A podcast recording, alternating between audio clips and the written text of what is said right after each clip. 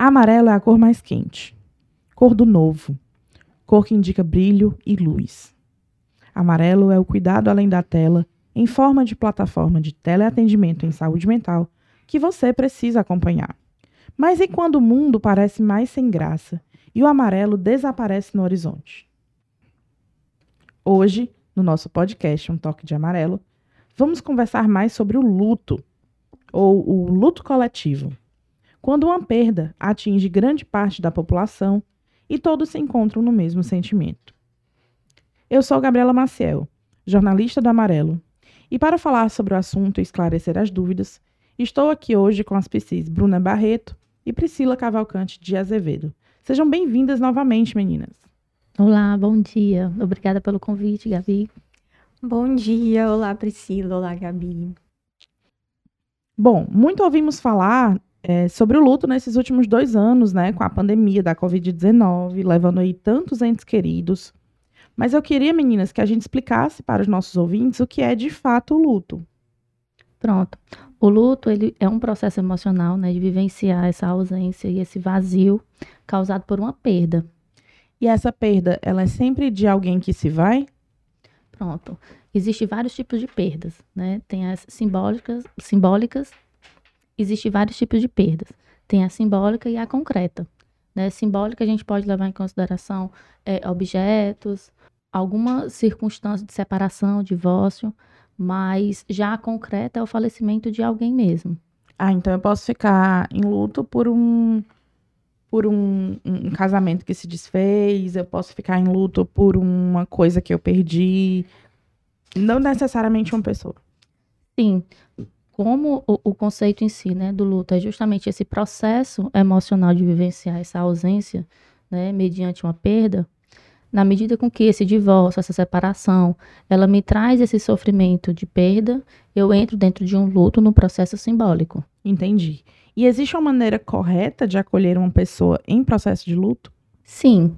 Existem algumas coisas que a gente precisa evitar e outras precisam serem feitas. Nunca é não fazer nada deixar acontecer e esperar que termine. Exatamente.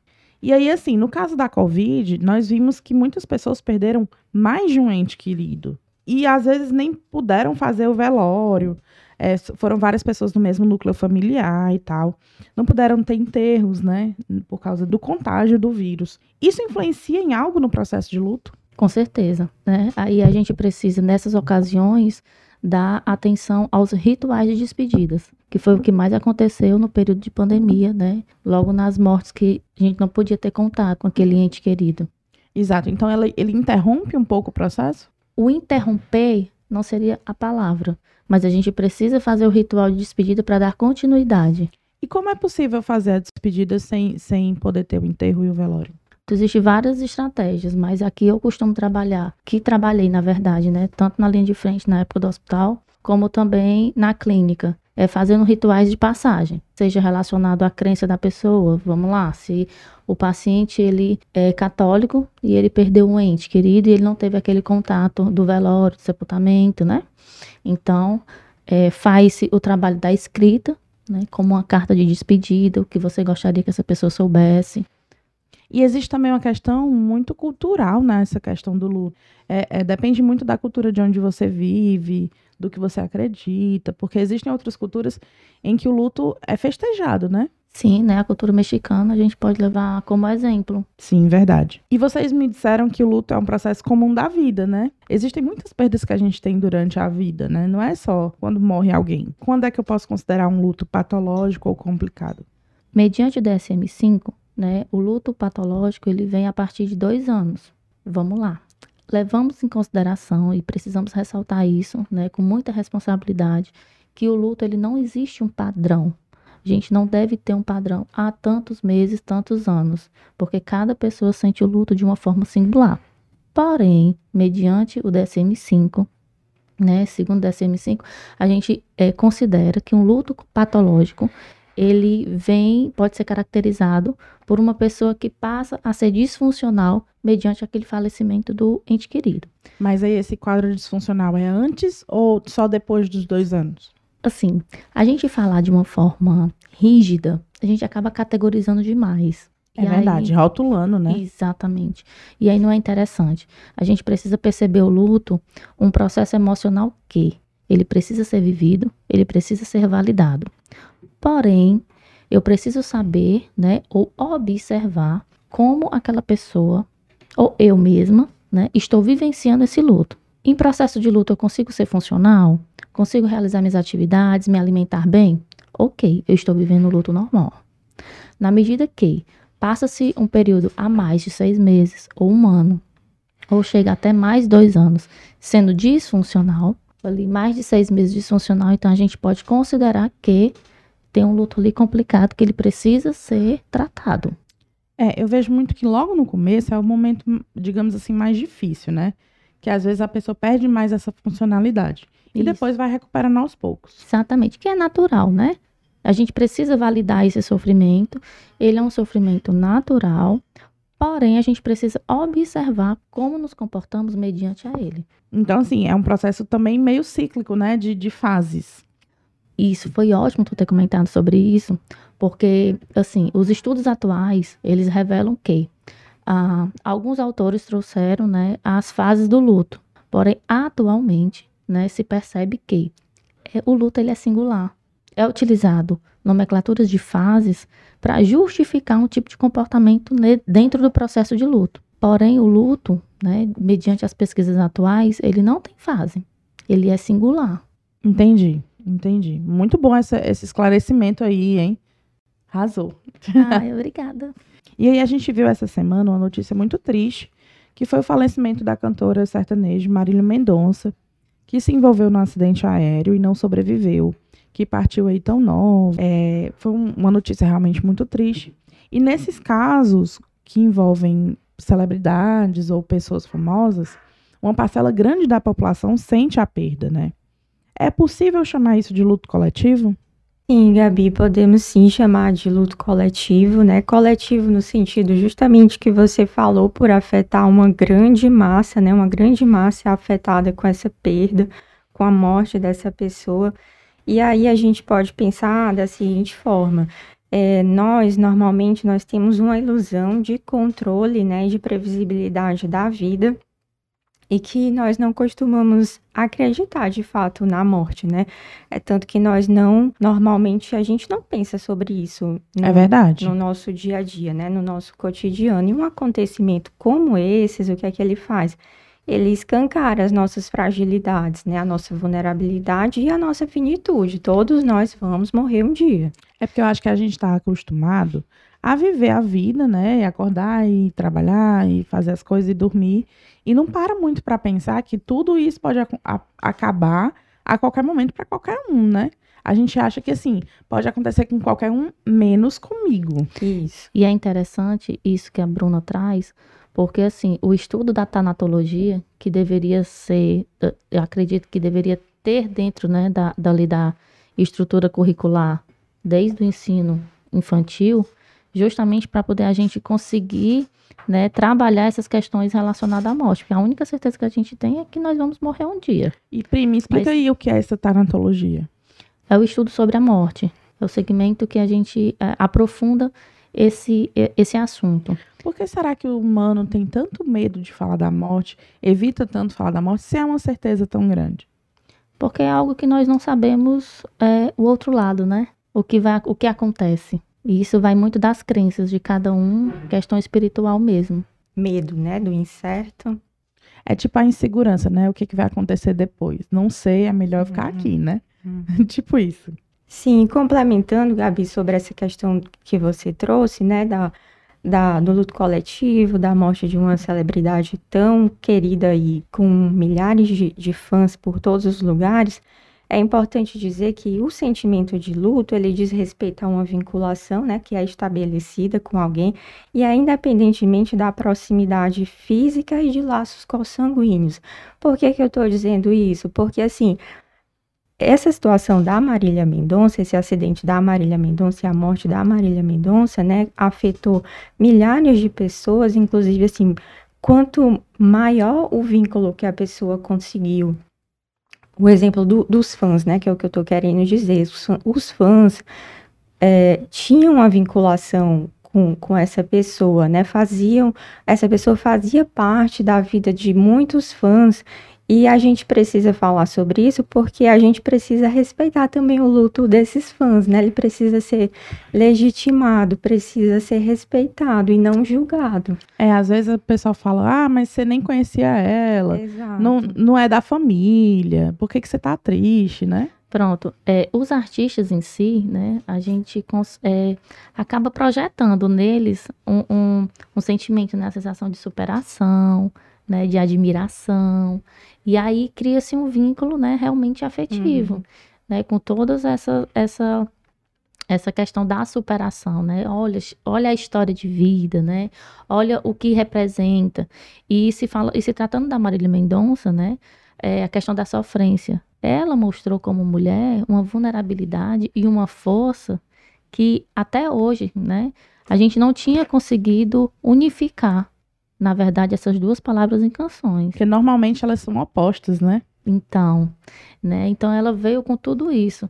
É, eu até, quando soube, eu, é, pensei, né? Eu disse, nossa, a rainha da sofrência não porque a rainha do empoderamento, né? Porque ela conseguiu é, representar uma mulher, né? Vulnerável e ao mesmo tempo forte. E isso acaba, né? Uhum. Fazendo o quê? Engajando toda um- um- uma população que consegue se perceber naquele ser que está representando mediante as músicas.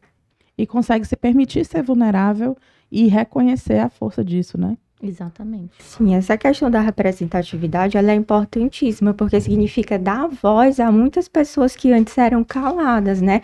Então há uma identificação também em massa, também em coletivo, né? Quantas pessoas, então, principalmente as mulheres, como a Priscila falou, porque se identificavam com as histórias, né? Com a questão de dar a volta por cima, do em- empoderamento feminino, e para além disso também com essa perda, né? Eu pelo menos ouvi bastante. A Priscila, que é mãe, talvez vai se identificar, né? Quantas mães ficaram tocadas ao pensar na situação de que a Marília, tão jovem, se foi, né? No auge da carreira, 26 anos, deixou um filhinho que ainda vai completar dois anos de idade.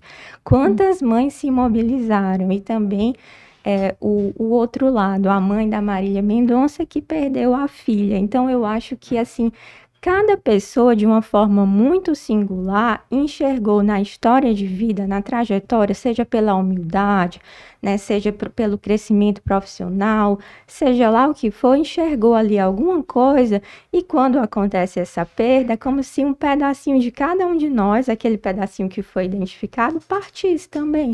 É uma dor que é compartilhada, né? E aí a gente pode conceituar, analisando o discurso da Bruna, como o quê? Empatia. Sim, verdade. empatia. É a, é a questão do sentimento empático, né? Exatamente. De você pensar, e se fosse comigo, né? E se fosse com a minha família? né? Sim. E aí você me lembrou, né, que além da questão da, da Marília Mendonça, a população passou por um luto coletivo quando nós, nós vimos tantas famílias brasileiras em luto por perdas devido ao Covid-19.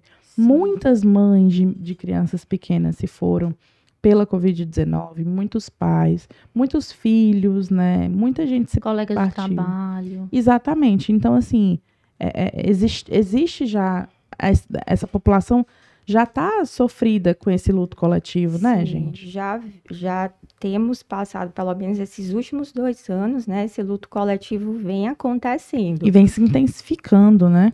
É, só que assim, é, quando se trata de luto coletivo relacionado ao Covid, a gente precisa fazer duas reflexões que eu acredito ser importante salientar. É, o luto coletivo lembra da questão do conceito do empático diante do discurso da Bruna, né? A morte da Marília Mendonça acabou tendo um momento empático com a dimensão gigantesca. A gente pode levar em consideração o Brasil todo, né? Sim, sim. Mas quando se trata da, do luto coletivo do Covid, a gente precisa refletir né, e salientar que muitas pessoas não acreditavam na doença, no vírus. Né? Então, eles não fazem parte desse luto coletivo, porque entraram em negação. Quem faz parte do luto coletivo no, no segmento ali, nesse, nesse momento da- do Covid-19? As pessoas que perderam as pessoas que sensibilizaram com a perda do outro, né? Mas levando em consideração que nesse momento do Covid a gente precisa salientar que muitas pessoas não se sensibilizaram porque não acreditavam no vírus. Aí se sensibiliza, partia para a sensibilização quando alguma pessoa próxima acabava falecendo. Entendi. A gente precisa refletir sobre isso. E assim, é interessante considerar que existiram famílias que perderam mais de uma pessoa, né? Por causa do Sim, vírus. Porque é sendo verdade. uma doença contagiosa, a casa inteira pegou, mais de uma pessoa faleceu. E a gente está tá vivendo um momento diferenciado na, no, na população que, que eu não sei se, se já, vi, já vivemos a, algum momento né, anterior, que todo mundo tem alguém na família ou conhece alguém que perdeu de, por Covid ou por algum outro motivo. Todo mundo conhece alguém que perdeu alguém esse ano. Uhum. Sim, né? sim, com certeza. Isso, Gabi, que você acabou de falar, me faz lembrar uma coisa importante que eu acho de dizer sobre o luto em geral, que assim foram muitas perdas de fato, né, nesses dois últimos anos. E sempre que acontece uma nova perda, faz com que a gente lembre de perdas anteriores. Isso é uma coisa é importante é de se dizer sobre o luto. Então, uma perda grande, né, que afeta muitas pessoas, inevitavelmente, quem passou por um luto mais recente ou mesmo lutos mais antigos, esses sentimentos, eles podem ser despertados, eles podem ser revividos, né?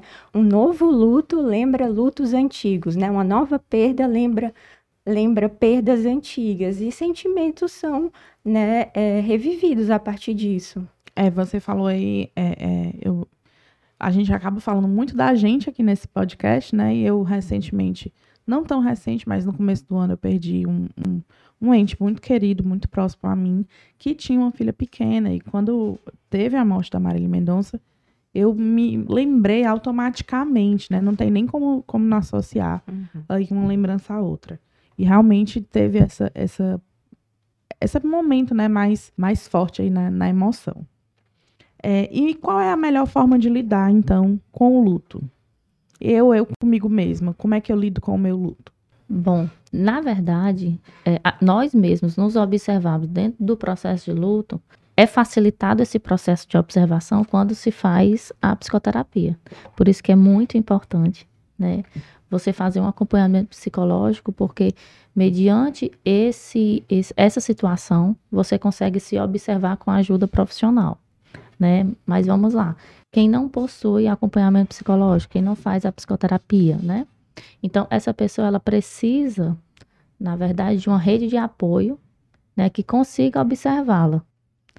E é por isso que assim, os vínculos familiares, né, diante de um, um processo de luto, eles precisam serem fortalecidos. E no caso do luto coletivo, né, gente, que a gente vem conversando e trazendo também essa pauta, o apoio e o fortalecimento também devem ser coletivo. Não é todo mundo, como a Priscila falou, que vai estar no processo de psicoterapia ou vai poder ter acesso. Então, o apoio e o fortalecimento pode ser também coletivo, né? De falar, amigos, né? Exatamente, Isso. conversar sobre, contar Sim. histórias, né? Resgatar memórias, lembranças, ouvir as músicas daquele artista, né? Rever, rever os shows, as entrevistas, tu, tudo isso faz parte do processo de elaboração desse luto, né? Os ritos, como a Priscila falou, os ritos fazem parte, né? Os ritos são importantes para para a elaboração do luto, né? As homenagens, quantas homenagens são feitas, quantos compartilhamentos nas redes sociais, tudo isso é uma forma, né, de você lidar. Nossa, eu viajei aqui agora no discurso da Bruna, porque eu me lembrei de um processo de luto, assim, como nós estamos falando de, de luto coletivo, né? E é, a questão do vínculo, né? Fã e artista. Sim. Eu me lembrei na época, não sei se é na época de vocês, mas do Ai, do Ceará Music. Lembro demais. Gente, no ano que eu consegui comprar, porque eu não tinha dinheiro suficiente, né? É, pra assistir a Cássia Eller. Nossa! Foi o ano que ela faleceu. Uhum. Então, eu como fã, né, que tipo, fiz das tripas coração para poder conseguir ir para o Ceará Music para poder é, escutá-la ali, olhar para ela assim pessoalmente, apesar dela não, não ia né, me ver na multidão, mas só a sensação de estar tá ali é, nossa, e isso que a Bruna trouxe é muito importante, né, dentro do luto coletivo e principalmente da rede de apoio, do suporte, o fortalecimento dos fãs, Uhum. né? E eu lembro na época que eu escrevi uma carta como se ela fosse ler, né? Porque eu, naquele momento, não aceitei a morte dela. Eu disse, não pode. Que é a primeira reação, né? né? A negação. A negação. Não pode, não acredito que está acontecendo. Acho que foi o que eu mais tenho ouvido nesses últimos dias. É Nossa, inacreditável, tô revivendo aqui, né? Eu não acredita? acreditando. E assim, como é importante o ritual de despedida para esse fã. Uma tentativa de simbolizar, né, Priscila? Exatamente, conseguir elaborar da melhor forma, sem deixar nenhum, nenhuma distorção cognitiva, né? Nem disfuncional de- do dia a dia. E eu vejo também, gente, que tem, que tem pessoas que não sabem muito bem o que dizer quando descobre que a outra pessoa está em luto, né? Que perdeu alguém. O que, que não deve ser dito a uma pessoa enlutada? Eu acho que uma das principais coisas é isso vai passar. Porque não passa. Não passa, né? A pessoa não vai voltar. É. Só passaria se a pessoa voltasse, né?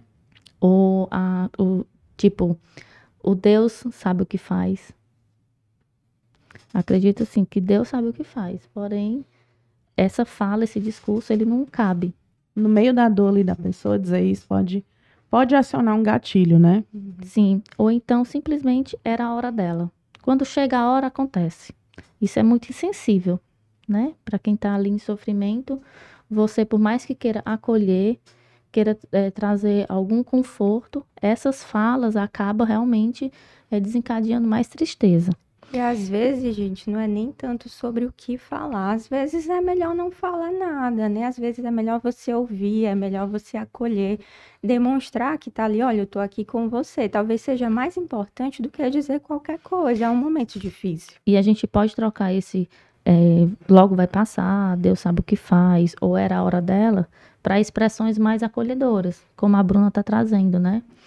Esse não falar nada não significa não fazer nada, tá? Esse não falar nada significa que você pode estar em silêncio ao lado da pessoa segurando a mão dela. Sim. É porque, assim, na- na- pra- pelo menos, né, no momento que a gente estava no Covid, em quarentena, isso não foi possível, né? Teve muita gente que teve que prestar solidariedade online, Sim. através de chat. E aí, uma opção que eu pensei aqui, né, queria perguntar para vocês, é dizer, olha, eu sinto muito, se você quiser conversar, eu tô aqui. Isso, você não está sozinho. Tipo isso, isso funciona. Sim, Sim. eu respeito sua tristeza. Estou, estou aqui sempre que precisar. E realmente estar presente e esperar que a pessoa queira falar, queira ajuda, não é isso? É, o estar presente e se fazer presente. Acredito que essas duas coisas acabam andando de, de mão dada. E quando, e quando, por exemplo, a pessoa chora muito, que é uma reação comum, né, ao luto, é, é, esse choro, ele deve ser desencorajado ou não? Ele deve ser respeitado? Ele deve ser respeitado, validado, até porque aquele choro é uma forma de expressar uma dor. E às vezes ele pode surgir do nada, tipo, já passaram-se meses e eu rompo em choro de vez em quando. Sim. Sim, pode acontecer. Como a Priscila falou anteriormente, essa questão das fases do luto, né? O que é que acontece? É- Não, não acontece de forma linear.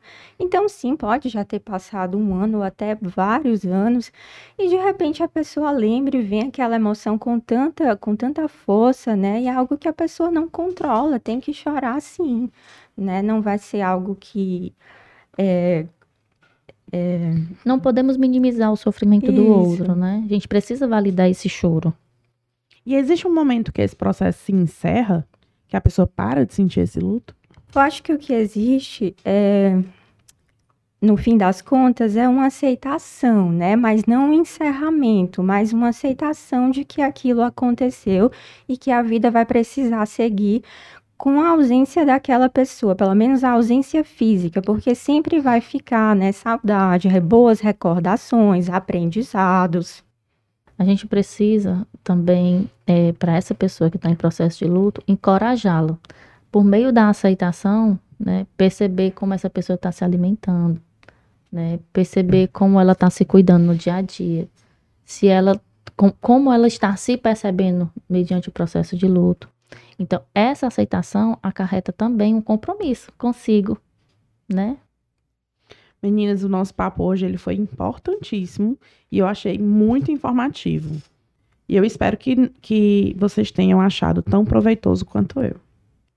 Sim, adorei, obrigada. Mais uma vez, assim, o podcast ele conseguiu é, alcançar, né, todos os objetivos da gente é, tentar, na verdade, passar para as pessoas que esse processo de luto ele é natural, ele precisa ser validado, né? E caso você perceba que está com alguma dificuldade, né, que tem pensamentos sabotadores, é necessário buscar ajuda profissional. Não hesite. Sim, foi excelente, uma conversa bastante enriquecedora, né? Espero que tenha contribuído para os nossos ouvintes do podcast Toque de Amarelo e foi um prazer participar. Bom, eu queria agradecer a presença das nossas PCs do Amarelo, Bruna Barreto e Priscila Cavalcante de Azevedo. Obrigada demais por estarem comigo hoje. Eu que agradeço. Muito obrigada, Priscila e Gabi. Obrigada, Bruna. Obrigada, Gabi. E vocês podem conhecer mais sobre elas no nosso site, hein? Se você ouvinte ficou com alguma dúvida sobre o tema ou deseja saber mais sobre esse processo de luto, saiba que temos um e-book sobre o assunto. Ele está disponível no link da bio do Instagram, pelo arroba amarelo saúde mental, e também no nosso site www.amarelosaudemental.com.br. Acesse lá e baixe o e-book, que é gratuito. Possui alguma dúvida sobre saúde mental? Entre em contato conosco agora mesmo e mande sua mensagem. Estamos aqui esperando para respondê-lo. Um Toque de Amarelo é um podcast que leva informação, empatia, saúde mental e bem-estar em todas as plataformas de streaming. Eu sou Gabriela Maciel, jornalista do Amarelo, e vou ficando por aqui. Boa semana a todos.